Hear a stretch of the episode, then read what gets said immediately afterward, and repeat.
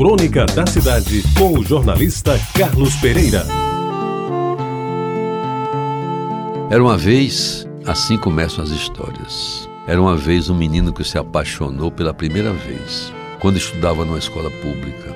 E não foi por uma coleguinha, e sim pela professora, que ensinava francês, meio que baixa, de pernas torneadas e de rosto comum, com uma característica que a tornava especial a cor rosa da sua face, como se fossem duas maçãs maduras. Ele a olhava e ela sorria para toda a turma, falando em francês que lhe soava dócil e belo, e ele pensava que aquele sorriso era somente para ela, ou para ele. Ele tinha 15 anos e ela os 30. Ele se aplicou na aprendizagem da língua francesa e, além de não perder uma aula sequer, de vez em quando dava um jeito de se aproximar dela, para não perguntar nada. E um dia qualquer, o vento que soprava pela janela levantou a saia dela.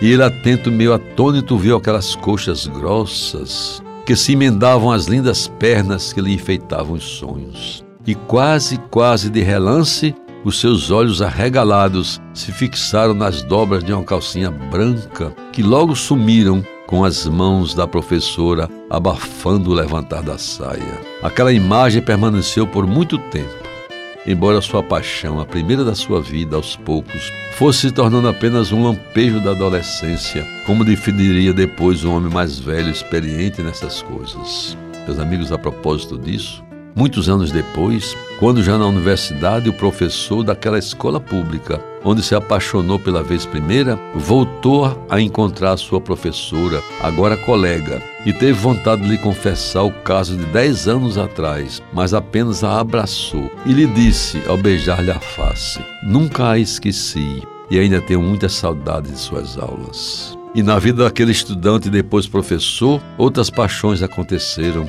e romances se deram alguns correspondidos, outros nem tanto. Namoros, noivados e casamentos seguiram sua vida. Ele sempre atento e atencioso à beleza das mulheres, ao seu corpo, às suas formas, às suas curvas, e assim foi vivendo a sua vida. Entre os 40 e 50 anos, já casado e pai de filhos, teve sua fase áurea diamante. Colegas de trabalho, alunas, amigas e até mulheres mais velhas enchiam seu pensamento em alguns casos, frequentar a sua cama. E quando isso não era possível, elas povoaram seus sonhos e algumas vezes o acordaram molhado. Os anos se passaram e, na velocidade da vida, ele se viu envelhecendo. Mas o seu amor pelas mulheres teimava em não murchar.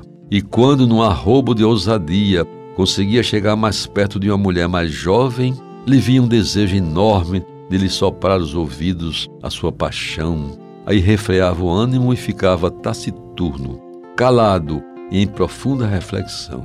Por que não lhe passar aquele que seria somente um segredo de duas pessoas?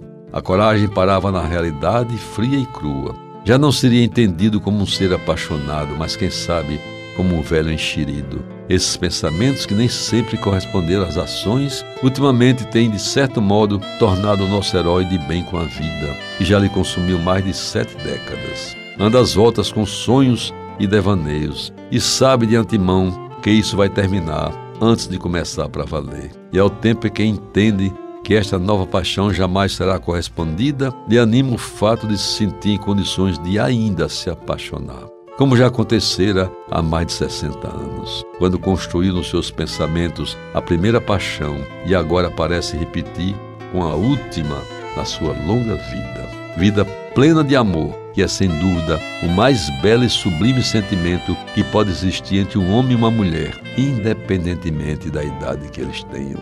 Você ouviu Crônica da Cidade com o jornalista Carlos Pereira.